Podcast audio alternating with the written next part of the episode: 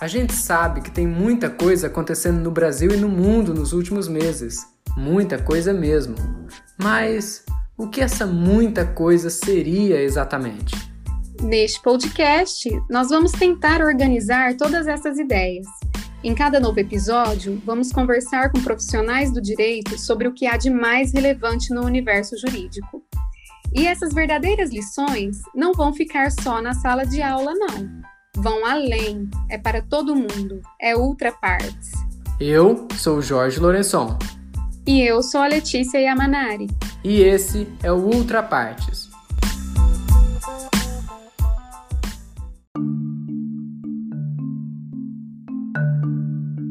Uma campanha para promover o pacote anticrime foi lançada pelo governo federal em outubro de 2019. O slogan Pacote anticrime. A lei tem que estar acima da impunidade. Neste ano, o pacote completou um ano em vigor, contribuindo ou intensificando os questionamentos que rondam o processo penal. Qual o equilíbrio entre o combate à criminalidade e a proteção aos direitos fundamentais do indivíduo? O quão indesejável é a espetacularização do processo penal? Aliás, vamos do começo. Para que serve o processo penal? Convidado do episódio de hoje é o professor Walter Martins Miller. O professor Walter é delegado de polícia, professor da Academia de Polícia Civil do Estado de São Paulo, professor titular da cadeira de Direito Processual Penal do Centro Universitário de Santa Fé do Sul, possui mestrado em Direito Processual Penal e pós-graduação em Direito Processual, e é especialista em Segurança Pública e Sistema de Justiça Criminal. Primeiramente, professor, nós gostaríamos de agradecer a sua presença e a confiança depositada em nós e em nosso projeto, e dizer que para nós é uma honra tê-lo em nosso primeiro episódio. E para começarmos, é, professor, eu gostaria que o senhor nos explicasse e explicasse aos nossos ouvintes o que é o processo penal e como é ser professor de processo penal na atualidade. É, boa noite, Letícia. Boa noite, Jorge. É, eu quero cumprimentá-los inicialmente e parabenizar pela essa iniciativa. Acho que é um projeto maravilhoso que vai ter um de grande valia tanto para os estudantes de direito quanto profissionais da área e o público em geral que tiver acesso a esse conteúdo, porque a informação ela é sempre bem-vinda. E eu sei que vocês estão preocupados com a informação de qualidade e eu fico muito honrado de ter sido convidado para participar desse primeiro episódio e espero contribuir nesses termos. É, quanto à sua pergunta, o, o que é o processo penal? Vamos dividi-la em duas etapas aqui. É uma ideia que é muito importante que as pessoas tenham é que o Estado ele tem um poder, dever de apurar as infrações penais. Essa é uma função essencial do Estado. E a partir do momento que chega a notícia do, do, do acontecimento de uma infração penal, e eu costumo usar a expressão su supostamente né, de uma infração penal, porque alguns fatos aparentemente são criminosos e depois se revela que não tem essa configuração, e é para isso que existe a investigação e o processo, a partir do momento que surge a notícia, o Estado, ele nasce para o Estado o direito, que é também um dever de punir o infrator, caso essa informação seja confirmada. É, então, essa ideia, é o que a gente chama de pretensão punitiva estatal, que nasce por Estado a partir do momento de que uma infração penal for cometida. Infração penal significa todas as contravenções e os crimes, né, também chamar ou delitos, é uma, são expressões que se utilizam. O direito processual penal, que é a disciplina que eu leciono e que nós trabalhamos, ele é o ramo do direito público dentro dos diversos ramos né, de atuação do direito que regula essa importante função do Estado, que é de apurar as infrações penais, buscando identificar a autoria, comprovar a materialidade, ou seja, se realmente aconteceu um crime, e todas as circunstâncias que envolvem aquele fato, para que então esta pessoa ou as pessoas, né, que pode ser mais de uma, sejam submetidas a um julgamento pelo Poder Judiciário aplicando, quando for o caso, as penas respectivas previstas na lei. Essa é a ideia do direito processual penal. E é muito importante as pessoas terem em mente que tudo isso deve ser feito com respeito ao devido processo legal, que é representado na, assim, por um conjunto de normas jurídicas que asseguram é, e regulam o modo como essas ações devem ser praticadas, que regula a atuação dos órgãos encarregados dessa importante atividade, que envolve desde as polícias judiciárias na atuação investigativa, o Ministério Público, que também investiga e é o titular da ação penal, a atuação dos defensores, que tem um papel fundamental nesse nessa processo, dentro do conceito de ampla defesa que deve ser garantida, e, obviamente, o próprio Poder Judiciário, que é encarregado de aplicar a lei nesses casos concretos. Tudo isso é regulado pela Constituição Federal, que apresenta um, extenso rol de direitos e garantias individuais, e desses direitos e garantias nós extraímos os princípios que orientam o processo penal, e também pelo Código de Processo Penal e posteriores alterações que vieram que, que o Código de Processo Penal é um decreto-lei de, de 1941, decreto-lei 3689 de 41, e obviamente ao longo do tempo ele foi alterado. É, no segundo ponto da matéria, é, você fala o que é, como é ser professor de direito de processo penal, né? É, eu falo que na atualidade é um grande desafio, pois as mudanças legislativas são muito frequentes, isso exige, óbvio, obviamente, um constante acompanhamento, tanto da lei quanto da interpretação da lei. Porque no Brasil não basta conhecer a lei, você tem que conhecer a lei, a Constituição e saber como interpretá-la, ou compreender como os órgãos envolvidos estão interpretando esta lei. Então é muito interessante, é um grande desafio, como eu digo. Mas é ao mesmo tempo muito gratificante, porque é uma disciplina dinâmica é, e eu costumo dizer que o noticiário brasileiro ele é um grande laboratório de processo penal. É, basta você ficar atento aos noticiários, que diariamente nós somos bombardeados com informações a respeito do tema, com casos muito emblemáticos, muito ilustrativos. Então, quem fica atento, mesmo quem não é do ramo do, do, da área jurídica, acaba recebendo muita informação. E levar essas informações, debatê-las em sala de aula, com os alunos, seja na sala presencial ou nos ambientes virtuais que a gente tem usado, é, é muito bacana. Então eu gosto muito, acho que é bem importante todo esse trabalho. Professor, eu vou começar a falar então especificamente sobre o pacote anticrime. Em janeiro desse ano, o pacote anticrime completou um ano e eu queria saber qual foi o debate político que existiu por trás da aprovação desse pacote. Né? O pacote que foi aprovado, a lei que foi aprovada não foi a, a ideia inicial que foi proposta pelo executivo, né? Então, qual foi, qual foi o debate que teve por trás desses trâmites? E depois de um ano, existe algum resultado dessa mudança legislativa? A gente já pode dizer uh, que alguma coisa mudou, que, que houve uma melhora? Quais foram os resultados obtidos com o pacote anticrime? É, bem, Jorge, a respeito desse pacote anticrime, é, ficou muito famoso, né? inclusive essa expressão que foi utilizada como pacote anticrime, que também chegou a ser chamado por alguns como embrulho, né? não é bem um pacote, é um embrulho, ou até um imbróglio, né? que vem toda aquela confusão, ele teve início, na verdade, com um projeto de lei, que foi o projeto de lei 10.372 de 2018, tá? anterior até a esse famoso pacote anticrime que foi apresentado na época pelo ministro do Supremo Tribunal Federal, Alexandre de Moraes.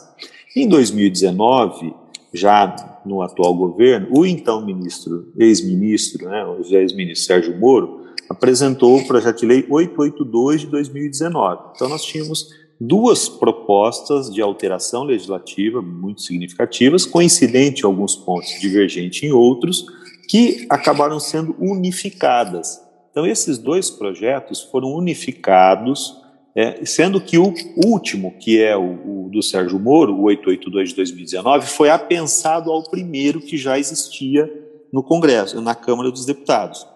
Esses dois projetos, uma vez que eles foram unificados, né, com o apensamento do segundo em relação ao primeiro, acabou gerando uma comissão é, da Câmara, um grupo de trabalho, mais adequado falar, e um relatório único em torno desse projeto. Depois da unificação, foram aproximadamente 10 meses de tramitação na Câmara dos Deputados, é, objetivando a aprovação, né, os debates e a aprovação em torno desse projeto. E então isso aconteceu é, já no final de 2019. Depois, esse projeto foi para o Senado também, passou, obviamente, por análise já um pouco mais rápida e acabou sendo aprovado. Na Câmara, é, tem uma, um dado expressivo, Jorge, que a votação foi bem, bem assim, significativa, bem marcante, porque ele foi aprovado, esse projeto, com a configuração é, final, com 408 votos favoráveis e apenas 9 votos contrários. Então fica evidente que ele teve, recebeu um consenso na sua aprovação na Câmara. E não foi muito diferente no Senado. Todavia, o que, que a gente observa? É que se a gente fizer uma análise do projeto original apresentado pelo ex-ministro Sérgio Moro para o que foi aprovado, há uma grande diferença. Então, ele foi muitos pontos que ele defendia foram suprimidos. É, se fizermos uma análise quantitativa, o projeto do Alexandre de Moraes teve maior expressão no que foi aprovado e ainda assim muitas alterações ocorreram por parte da Câmara dos Deputados.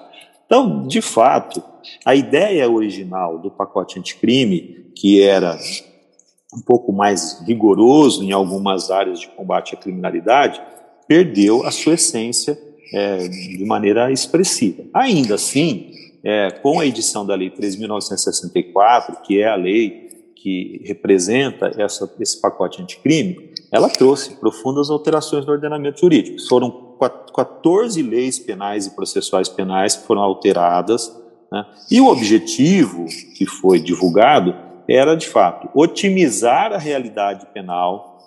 Tá? Então, a expressão anticrime, ela fica um pouco estranha, porque o objetivo, de fato, fica evidente que era adequar o processo penal e as leis penais a uma nova realidade, com uma legislação mais compatível com o que se tem hoje inclusive envolvendo combate à corrupção, lavagem de dinheiro, crime organizado. Então, sem dúvida, existem aspectos com o objetivo de aprimorar a nossa legislação visando o combate a essa criminalidade.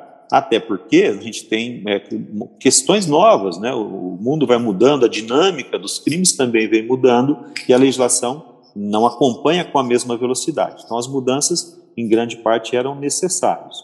Os debates foram pautados, obviamente, por questões políticas, ideológicas, então a gente tinha parlamentares extremamente contrários a alguns pontos da lei, favoráveis a outros, mas esse consenso acabou gerando esse projeto, a, a lei 13.964, como eu disse já, não como pretendido nem pelo Alexandre de Moraes, nem pelo Sérgio Moro, mas que acabou, eu digo assim, fazendo com que o nosso processo, vou falar especificamente do processo penal, de fato tivesse um ganho, uma evolução na sistemática de grande parte dos temas que foram tratados.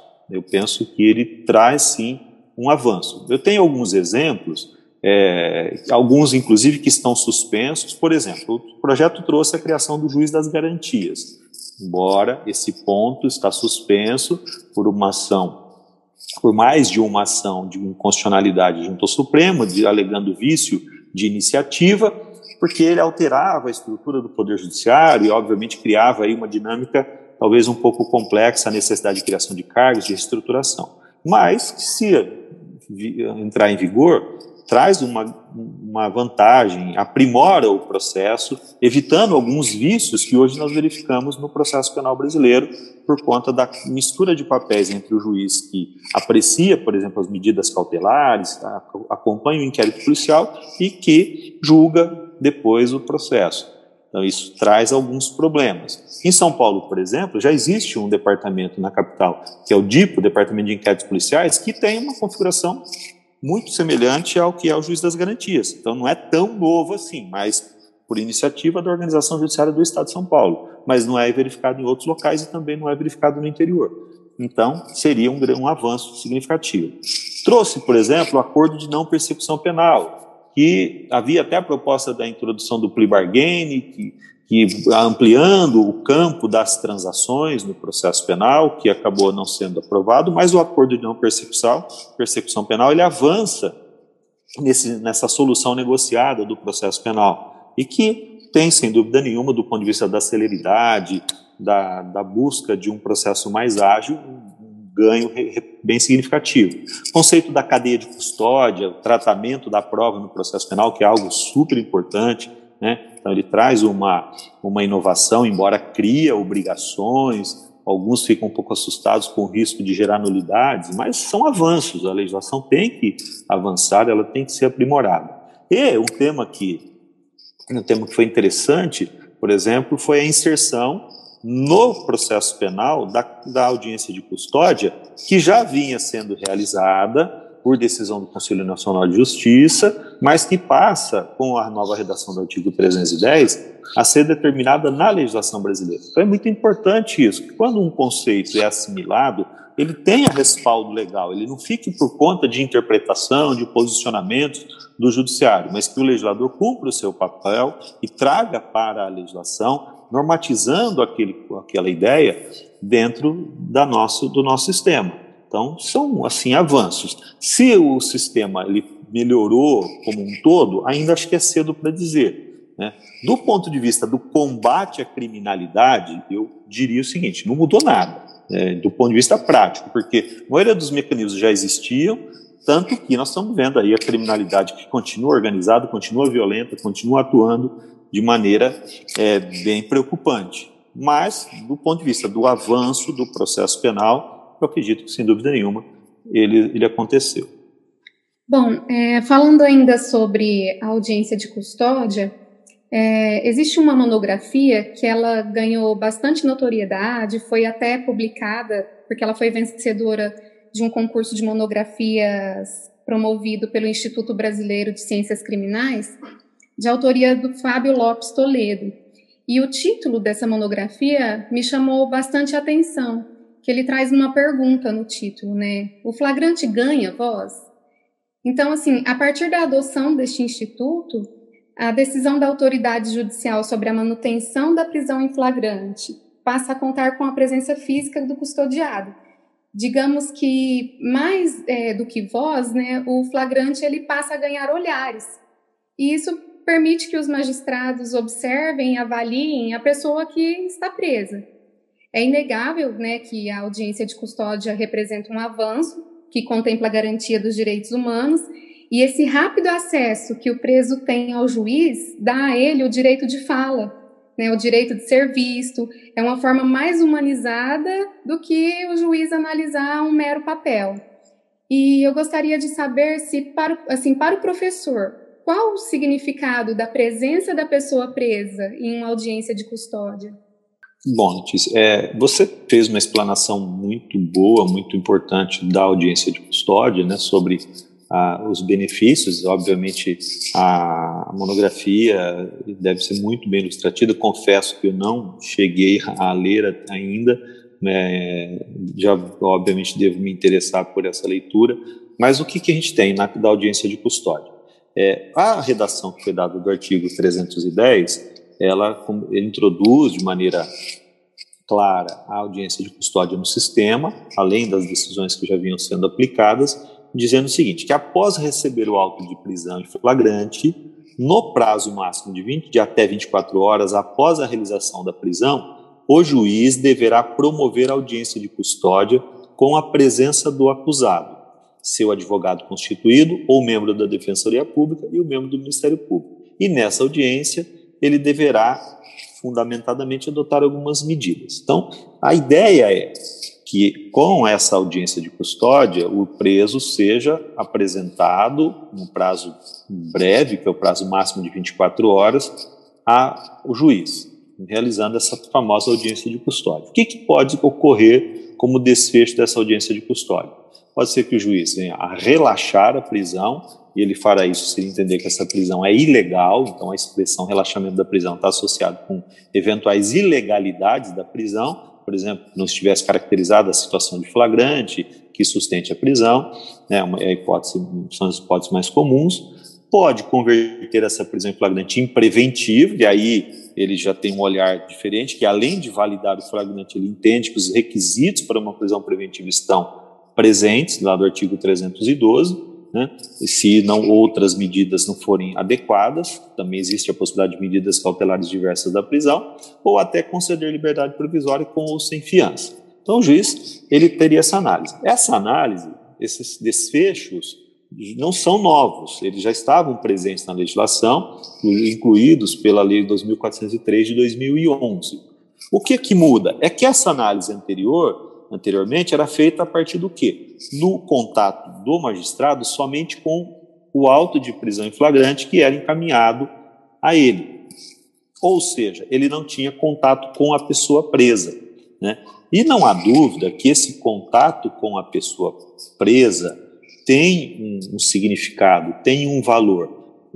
Nós temos clareza de que a leitura de um documento escrito, por, por mais que ele seja bem elaborado, com zelo, com a preocupação de, de apresentar a verdade do que aconteceu no momento da prisão, ele pode conter falhas, ele pode conter omissões, é, e aí o magistrado, tomando uma decisão apenas com base naquele documento, nós diríamos que ele tem um risco de manter uma prisão indevida muito maior do que se ele tem contato com a pessoa presa. É, a, a, questão da concessão da liberdade provisória, o, o, olhar, as informações que podem ser trazidas nessa audiência de custódia, obviamente, ampliam as possibilidades de que o juiz venha a concedê-la. E até a questão da necessidade da conversão do, do, do flagrante em preventiva em, ou a adoção de medidas cautelares diversas da prisão pode ser influenciada por esse contato. Então, é, fica muito claro que uma decisão tomada pelo magistrado, após o contato com o documento e com a pessoa presa, colhendo informações que ela pode trazer e que não foram mencionadas, é, no, flagrante, no auto de prisão em flagrante é muito diferente. Então, essa questão do, do, do flagrante ganhar voz, ou seja, ele não é mais um papel mudo, frio, aquela ideia da letra fria do, do que está escrito no auto, ele ganha corpo. E aí, acho que a expressão ele também ganha olhares, né? É muito expressiva, porque além de ouvir, ele vê a pessoa, às vezes uma descrição de uma pessoa no, no papel, ela pode permitir uma, a construção de uma imagem muito negativa do infrator, enquanto que quando esse contato é pessoal, esse olhar pode ser muito modificado. Então, é, eu entendo que, sem dúvida, esse contato pode proporcionar uma avaliação mais criteriosa, é, detectando problemas relacionados tanto com a prisão, e que aí se dá a, a solução imediata antes, o que, que a gente via na, na análise do flagrante? E que era comum. O juiz recebia o flagrante, havia um despacho meio padrão, que era flagrante formalmente em ordem. Aguarde-se a chegada dos autos conclusos né, depois do relatório do, do, do, inquérito. Então, só por aí a gente tinha um prazo em torno de 10 dias, né, às vezes um pouquinho menos, se for um caso de indiciado continuando preso, não mais que isso, por conta da exigência do Código de Processo Penal da conclusão do inquérito no prazo de 10 dias com a pessoa presa, mas veja bem, entre uma decisão que pode ser tomada em 24 horas e uma análise que seria tomada depois de 10 dias, nós temos um lapso significativo. Para quem está de fora, talvez fala, não, 10 dias não é nada, mas para quem está preso, 10 dias é uma eternidade. Né? Então, olha a preocupação que isso já demonstra, o valor que isso já revela. Então, eu acredito sim que a audiência de custódia, embora ela tenha sido criticada no primeiro momento, gerou, gera obrigações adicionais no trabalho da polícia por conta da necessidade de deslocamento do preso até e aí são questões práticas que teriam que ser repensadas porque às vezes a pessoa é muito comum aqui na, na região de Santa Fé do Sul, já a gente vê, a pessoa é presa num determinado horário, é encaminhado para uma cadeia em outra cidade, no dia seguinte, os policiais têm que ir novamente até aquele local onde ele está preso, trazer de volta para o fórum para passar pela audiência de custódia. Então, a polícia acaba ficando deslocando uma pessoa presa, isso coloca em risco os policiais, porque dependendo do perfil da pessoa, pode haver a tentativa de fuga, de resgate, coloca em risco o indivíduo que está preso por conta do deslocamento em viaturas que não tem, às vezes, as condições de segurança adequadas. Então, esse é um ponto que teria que ser repensado e criar mecanismos de que essa audiência fosse feita sem a necessidade de tantos deslocamentos. Mas é um problema prático, não é um problema do texto da lei. Né? Então, a, a Secretaria de Segurança Pública, junto com o Poder Judiciário, deveria encontrar saídas para isso. Mas a audiência em si, esse contato, essa visibilidade, essa voz, sem dúvida nenhuma, ela tem o poder de solucionar problemas já existentes na prisão ou evitar problemas futuros com a manutenção de uma prisão que muitas vezes se revela desnecessária, prolongando a, o tempo de encarceramento de uma pessoa que poderia, com outras medidas, ganhar o direito a restabelecer a sua liberdade, aguardando o, o desfecho do processo. É um tema importante e bem controvertido, né? Alguns magistrados que foram entrevistados na pesquisa, eles reforçam que os aspectos subjetivos que foram analisados com a presença da pessoa presa pode influenciar tanto positivamente quanto negativamente na decisão. E já outros dizem até que a presença do preso reforçaria a utilização de critérios majoritariamente subjetivos para a decisão. E que os critérios para a manutenção da prisão provisória, eles dependem de critérios primordialmente objetivos e oferecidos pelo papel. Então, assim, é interessante a discussão. É, eu acho que, sem dúvida, é uma discussão interessante a prisão, falar em prisão preventiva baseada em critérios é, puramente objetivos, mas não é a característica do processo penal. Né? O processo penal ele leva em conta um conjunto de fatores, tanto nessas decisões de natureza cautelar, quanto depois na, na decisão final. Né? Tanto que o princípio da imediatidade física, da, da identidade física do juiz, é, foi introduzido no processo penal justamente pelo valor que ele representa. Então, se existe identidade física do juiz no julgamento, por que não trazer identidade física para uma decisão tão importante quanto a manutenção ou não de uma prisão em flagrante? Eu acho que é uma questão de coerência com o sistema. Ou a identidade física é relevante ou não é. Então, quem coloca essa objetividade, ele deve ser contra também a ideia da identidade física. Que essa é uma, uma consideração a ser feita. Professor, quando a gente pensa nas finalidades do processo penal, o senhor explicou no começo da conversa o que é o processo penal, para que serve o processo penal. Quando a gente pensa nas finalidades do processo penal, existe uma dualidade entre, de um lado, o combate à criminalidade e do outro, a proteção aos direitos fundamentais dos indivíduos? Essas ideias, elas são contrapostas, elas conseguem se conciliar em algum momento? Como funciona isso? Bom, Jorge, é, acho que é uma pergunta bem interessante, mas eu, eu entendo o seguinte, que essa dualidade, né, contrapondo o combate à criminalidade com a proteção dos direitos fundamentais do indivíduo, ela só existe na cabeça das pessoas que não compreendem a verdadeira finalidade do processo penal. Por isso eu fiz questão de começar falando da finalidade do processo. Quando a gente fala que o Estado tem esse poder dever de investigar, processar e punir os infratores, isso é legítimo, é, é necessário, pois assim, quando o Estado ele não cumpre esse papel, né, ele abre caminho para aquela solução privada, né, que era conhecida como vingança privada. E isso é muito perigoso para a sociedade. Então, esse papel do Estado de processar e punir os infratores é muito importante. E ele deve fazer isso através do direito penal e do processo penal. Né?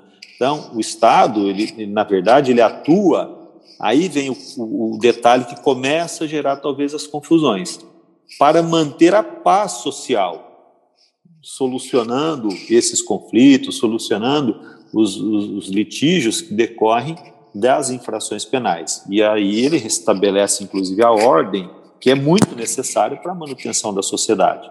Nós sabemos que uma sociedade que não tem controles ela acaba ruindo. Né? Não se tem notícia de uma sociedade que tenha sobrevivido e evoluído sem o cumprimento das regras e a punição dos infratores. Esse é, uma, é um conceito muito importante. Então, esse papel do Estado de combate à criminalidade, de restabelecimento da ordem e de assegurar a paz social é fundamental.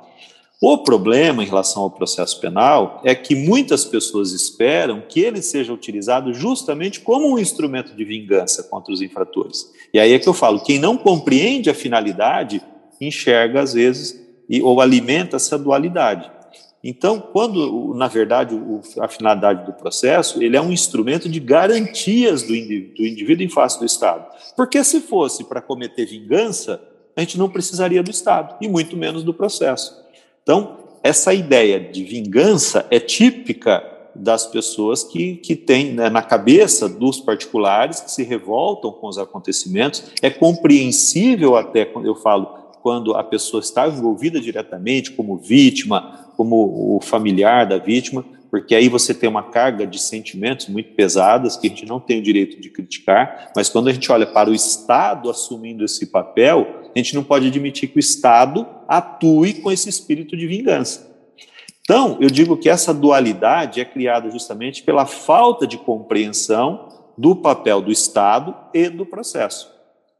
E, infelizmente, Jorge, muitas vezes isso é patrocinado por parte da mídia, que tem um papel fundamental, mas que, infelizmente, lucra, em alguns programas lucram muito com a violência, e por parte de alguns agentes estatais que propagam o ódio em busca de votos de uma parcela da população que, justamente por não compreender, pensa desse modo.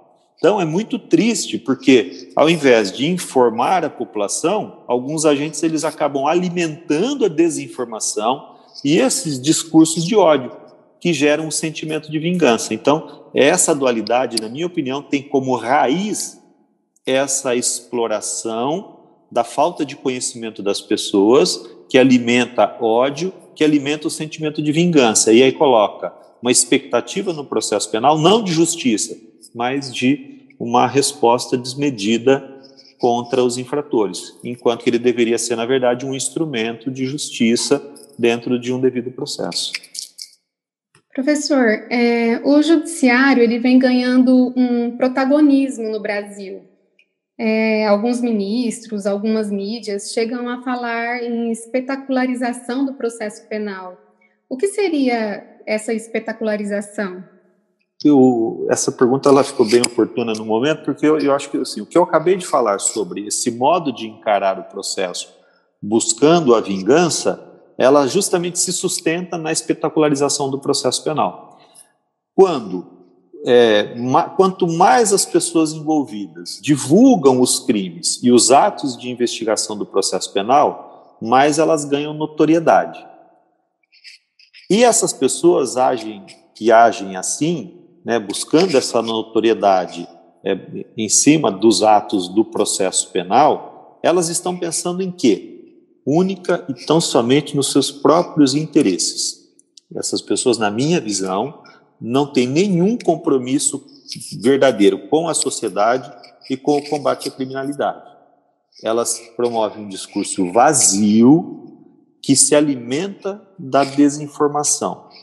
E aí, o que, que acontece? O processo é transformado num grande palco, que pode ser um teatro ou um circo. Né? Acho que está mais para um circo do que para um teatro.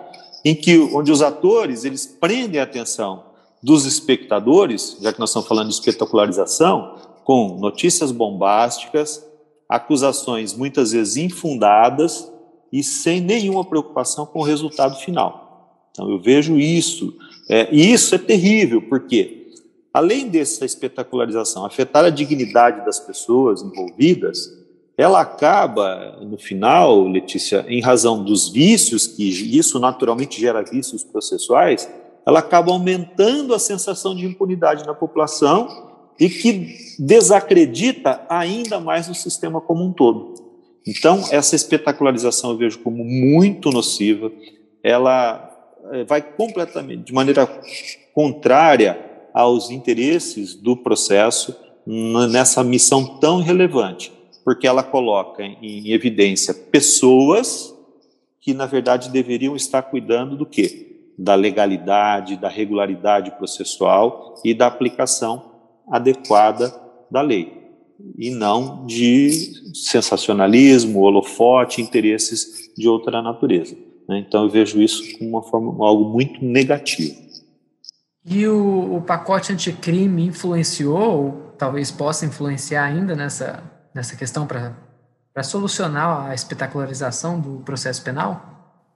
Eu, o pacote anticrime, assim, ele tem um vício muito grave, que é o nome dele, como eu disse no começo. Então, justamente quando ele foi anunciado como um pacote anticrime, ele veio é, respaldado por essa ideia da espetacularização. Então, o nome anticrime, ele é emblemático e ele justamente tenta colocar algumas pessoas como paladinos da justiça, preocupados com o combate à criminalidade e à corrupção. Isso, para mim, já é um processo de espetacularização. Todavia, na sua é, essência, no que foi aprovado da Lei 13.964, ele não incentiva. Na leitura do pacote da, da Lei 13.964, ela não incentiva a espetacularização. Eu entendo ao contrário até que ela procura inibir algumas ações, como ocorre, por um exemplo que para mim é muito claro, no caso da colaboração premiada, que ele acaba interferindo na redação, né, aprimorando aspectos da lei de 2850. Tem um, um dispositivo da lei da lei 2850, que é o artigo 3º-A, baseado no, na redação dada pela Lei 3.964, que diz o seguinte: o acordo de colaboração premiada, negócio jurídico processual e meio de obtenção de prova, que pressupõe utilidade e interesses públicos, só para as pessoas entenderem. Aí que, que eu falo da não espetacularização que ele vem combatendo. O recebimento da proposta para a formalização do acordo demarca o início das negociações e constitui também marco de confidencialidade. Então, olha só, a partir do momento que se estabelece entre os envolvidos, o investigado e o Ministério Público, por exemplo, um, uma negociação visando o, a colaboração premiada, isso tem que estar protegido pela confidencialidade, configurando violação do sigilo a quebra da confiança e da boa-fé. Então, se existe sigilo, é porque aquilo não pode virar espetáculo, aquilo não pode virar público de maneira desmedida e irresponsável. Então, veja aqui, é, eu peguei isso como exemplo porque são normas que justamente procuram evitar a espetacularização. Outras disposições podem, também podem ser vistas da mesma forma. Né? Então, por exemplo, a criação do juiz das garantias, que foi suspensa. Ora, quando você procura separar funções, você está dizendo o seguinte: aqui não tem um ator principal, existem vários atores com papéis distintos, devidamente preservados, preservando inclusive imparcialidade e toda a lisura do processo. É uma ideia. O acordo de não persecução é outra ideia interessante, porque quando você busca a solução negociada, você não está querendo usar o processo penal de maneira excessiva, abusiva. Ao contrário, o importante é a solução, a solução coerente, adequada para isso. Então, eu entendo que nesse, nesse, nesse contexto não houve nenhum incentivo, ao contrário, existem mecanismos que barram. Agora, o que mais pode inibir a espetacularização, Jorge, é a aprovação também em 2019 da nova lei de abuso de autoridade. Esse é o grande freio à espetacularização, porque ela estabelece vários dispositivos, cria tipos penais que, se a gente observar, eles podem trazer graves consequências para os agentes que abusarem das suas prerrogativas, inclusive divulgando. Então, tem o artigo 27, que começa já é, punindo a instauração ou a requisição ou instauração de procedimento investigatório contra alguém quando não houver os indícios, é, a divulgação né, de gravação ou trecho de gravação sem relação com a prova, que possa expor a intimidade da pessoa, que estaria dentro desse contexto né, da, do, do espetáculo do processo penal, prestar informação falsa sobre procedimento judicial, policial. Então, a, a lei de abuso de autoridade, ela é um freio bem significativo para esses abusos e, obviamente, acredito que ela contém alguns atores que vinham abusando desses mecanismos. Tá? Bom, é, e para encerrar, nós não poderíamos deixar passar em branco os acontecimentos das últimas semanas relacionados à Operação Lava Jato. É, hoje, por exemplo, tivemos a suspeição do juiz Sérgio Moro sendo decidida no STF e tivemos no dia 8 de março a incompetência da 13ª Vara Federal de Curitiba declarada pelo ministro Faquim no julgamento do ex-presidente Lula. É, qual observação e ensinamento técnico, né, lógico, respeitado, respeitando as regras né, do processo penal, que o senhor gostaria de deixar aos nossos ouvintes em relação ao tema? Eu creio assim que para muitas pessoas ficou confuso, né? Algumas pensam ser uma decisão sobre o mérito, enquanto na verdade não é. O senhor poderia esclarecer para a gente, por favor, professor? É, esse tema é inevitável realmente em qualquer diálogo sobre processo penal na atualidade, porque está muito presente na, nas nossas vidas né, e tem desdobramentos aí bem relevantes do ponto de vista técnico, quanto a gente sabe do ponto de vista político, que aqui não é o que nos interessa, a gente tem que deixar isso muito bem claro né, para os nossos ouvintes, não confundirem manifestações técnicas do processo penal com é, desdobramentos políticos que isso possa trazer. Sempre faço questão de colocar isso de maneira mais clara possível, embora para alguns isso não fique tão claro, né? É, como eu falei no começo, Letícia, o processo penal brasileiro ele é diariamente alimentado por notícias e essas notícias envolvendo a Operação Lava Jato, é, o ex-presidente Lula e alguns outros personagens aí é, relevantes, sem dúvida nenhuma, o ex-ministro Sérgio Moro, então todos eles ganham muita projeção.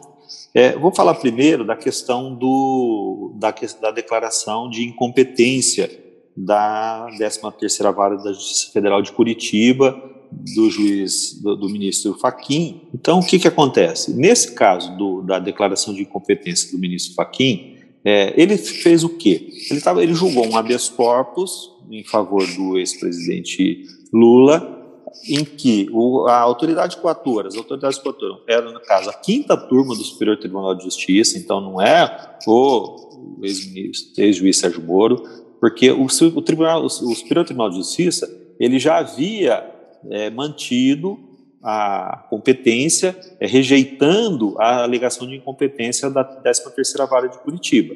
Né? Então, eles vinham nesse momento como autoridades coaturas. Então, assim, na análise da, da questão da incompetência da 13ª Vara de, de Curitiba, no habeas corpus impetrado pelo ex-presidente Lula, o que, que o ministro Fachin deixa claro? Primeiro momento, é, fizer uma leitura da decisão, vocês vão observar o seguinte, que ele aplica um entendimento majoritário que veio se formando e que se consolidou na segunda turma do STF.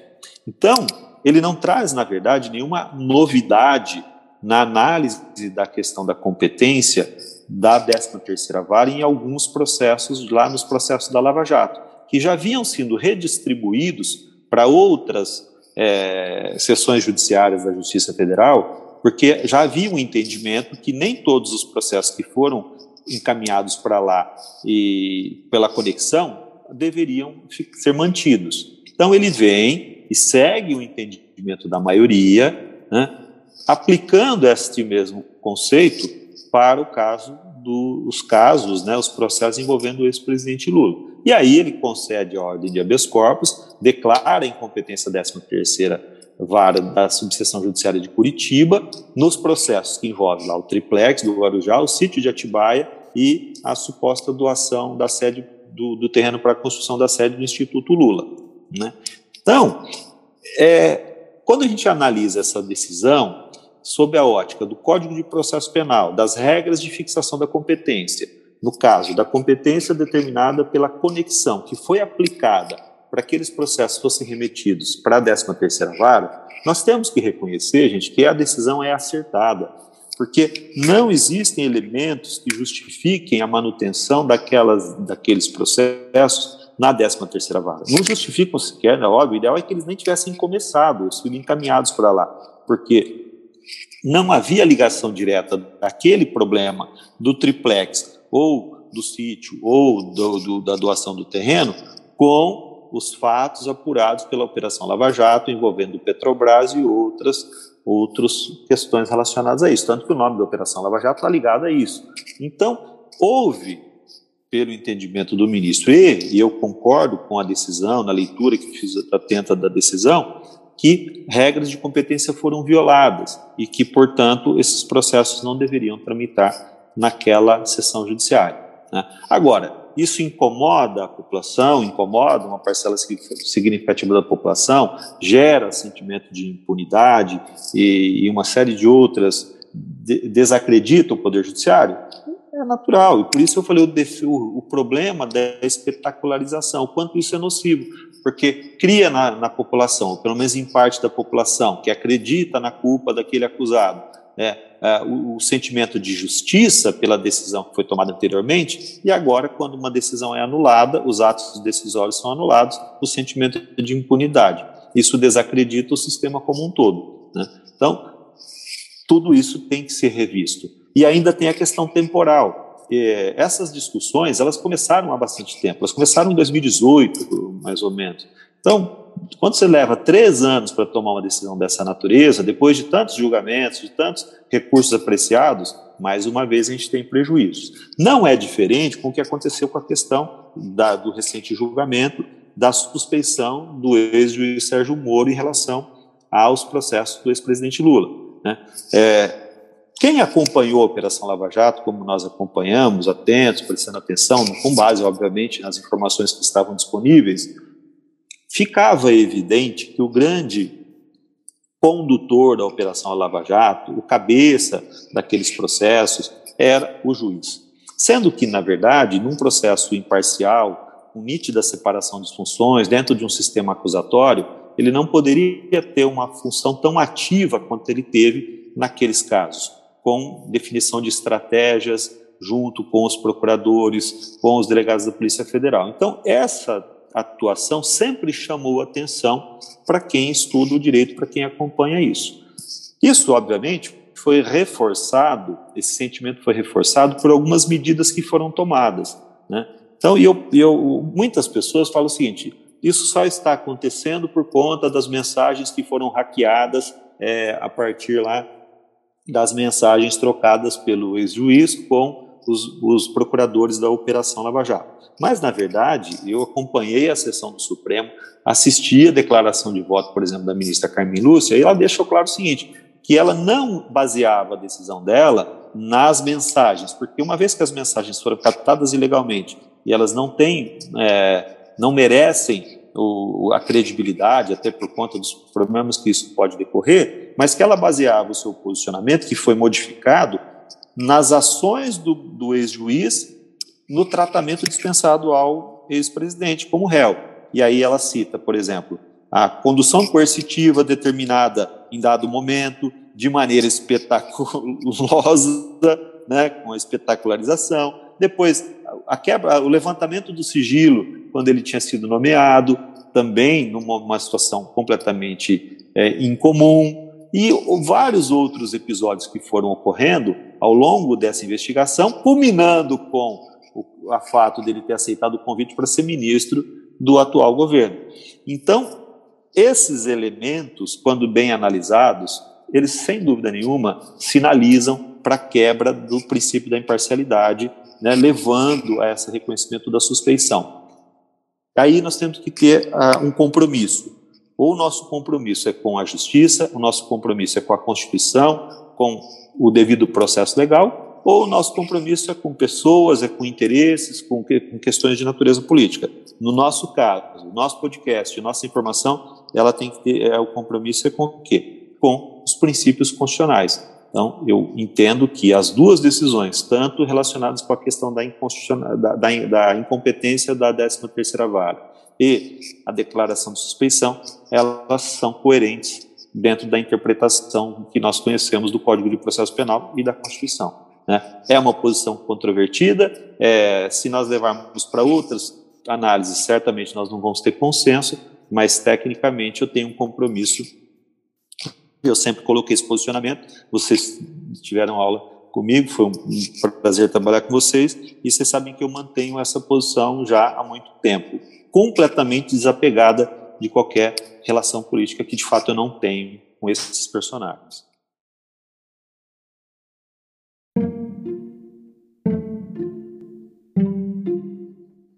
Você deseja saber mais sobre determinado tema, envie-nos um e-mail para ultrapartespodcast.gmail.com ou deixe um comentário com sua sugestão em nossa última publicação no Insta, arroba ultrapartespodcast. Ah, e não se esqueça de nos seguir para ficar por dentro de todas as novidades. O Ultrapartes é um projeto do Programa Institucional de Bolsas de Iniciação Científica, o PIBIC Unifunec 2021 sob a orientação da professora mestre Ana Maria Ortega Alonso e do professor especialista Enio Marconcini.